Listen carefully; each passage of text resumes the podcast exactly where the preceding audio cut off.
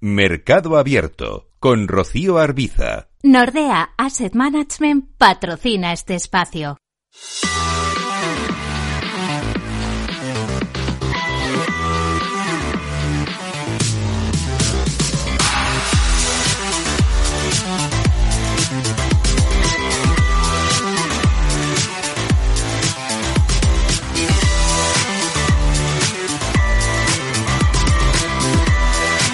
Miramos al mercado de deuda, al mercado de renta fija con Javier Domínguez, analista de Auriga Bonos. Hola Javier, ¿qué tal? Muy buenas tardes. Hola Rocío, buenas tardes. Bueno, ¿qué ha sido lo más interesante de la jornada en el mercado de renta fija en un día en el que toda la atención la ha acaparado ese dato de IPC estadounidense de, noviembre? Sí, efectivamente, el mercado está, eh, estaba tremendamente centrado en este dato porque no deja de ser ahora mismo capital. Eh, primero, porque es la inflación, que es lo que más nos preocupa a todos, el dato de inflación, y segundo, pues la inflación de Estados Unidos, que es el gran motor de los mercados. Yo creo que ha habido un resultado muy bueno, un 7,1 está francamente bien, digo francamente bien en, su, en el contexto de bajada de tipo, de bajada de los IPCs, porque efectivamente ha demostrado que está habiendo un relajamiento en, las, en la inflación, eh, lo cual no quiere decir que se consolide, pero sí que de momento está mostrando esas caídas y ese goteo.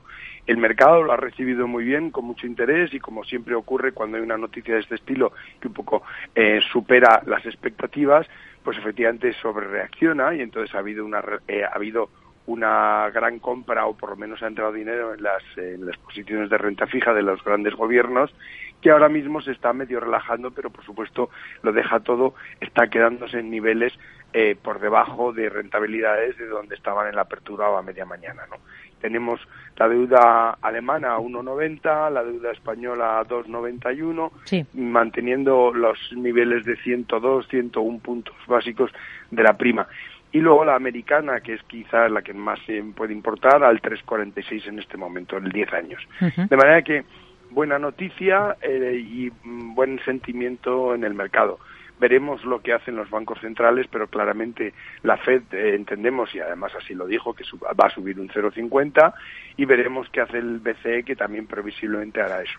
Sí que es verdad que los datos de la inflación, en, por ejemplo, en Alemania, que es eh, nuestro gran eh, activo en Europa, pues no, no, es nada buena, ¿no? Porque se ha marcado un interanual de un 10%, pero sí que la armonizada es el 11,3, que es el mismo. Es una inflación elevadísima en Alemania, lo cual quiere decir que no tenemos las mismas eh, perspectivas tanto en un lado como en el otro, ¿no? Entonces veremos al Banco Central si efectivamente lo hace el, el Banco Central Europeo, si hace ese 0,50 que espera el mercado o si mantiene sus tesis de seguir eh, apretando más con, la, con los tipos de interés. Hmm. ¿Qué le ha parecido la última emisión del año del Tesoro? Cerca de 1.200 millones en letras a tres y seis meses, con una remuneración más elevada en la deuda a tres meses.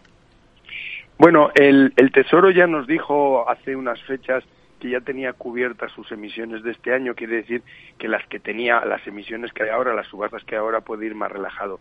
Y así lo ha demostrado, porque en la de tres meses, a pesar de que ha habido una demanda de, o sea, un solicitado de 1.157 millones, solo ha concedido 138. ¿Por qué? Bueno, primero porque el Tesoro español lo que pretende es, la, es las carteras, tener unas carteras de emisión lo más largas posible. Tres meses es un, es un plazo muy corto y además la rentabilidad que se le estaba pidiendo era bastante superior a la de la anterior subasta, con lo cual lo que ha dicho ha sido, pues en tres meses doy poco y ahí me cubro, ¿no? Porque ya digo que ha habido un ratio de adjudicación de 8,3, que es una barbaridad, ocho veces.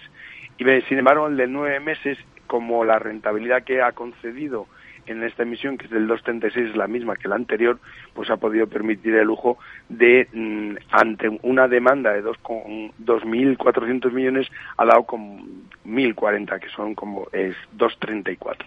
De manera que dentro de las expectativas y, manteniendo bien las, eh, los márgenes. Hmm.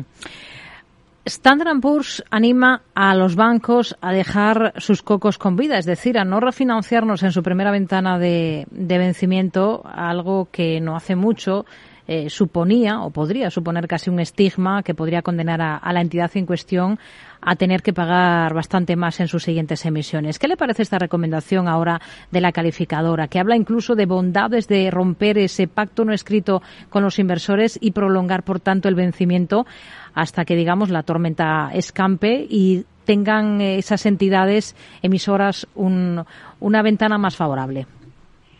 Bueno, eh, yo creo que es muy razonable. Vamos a ver, las cocos son eh, convertibles, con, eh, contingentes convertibles.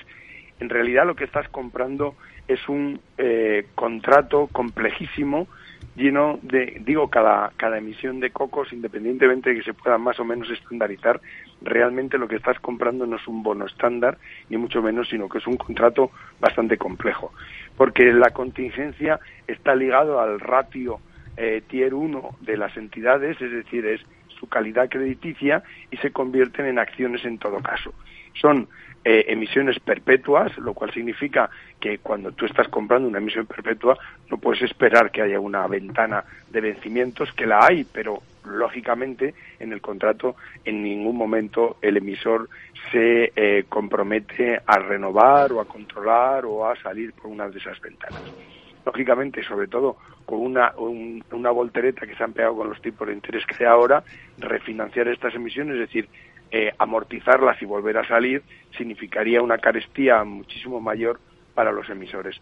Por tanto, parece razonable que los emisores de cocos, que los tienen a una rentabilidad que ya era elevada en su momento, lógicamente, porque se pide una prima por el hecho de la complejidad del propio contrato, lógicamente, eh, si lo amortizaran solo por cumplir con algo que realmente se ha convertido en, en, algo que se hizo en su momento, pero que en definitiva no había ningún eh, compromiso por parte del emisor, hmm. con lo cual entiendo muy bien lo que dice Standard Poor's y las recomendaciones y entiendo muy bien a todos los bancos que no están eh, saliéndose, amortizando anticipadamente esos bonos, porque lógicamente es mucho más coste eh, eh, en, cancelar y volver a emitir y sobre todo porque emites a mayores niveles. Javier Domínguez, analista de Auriga Bonos, gracias, muy buenas tardes. Gracias, buenas tardes.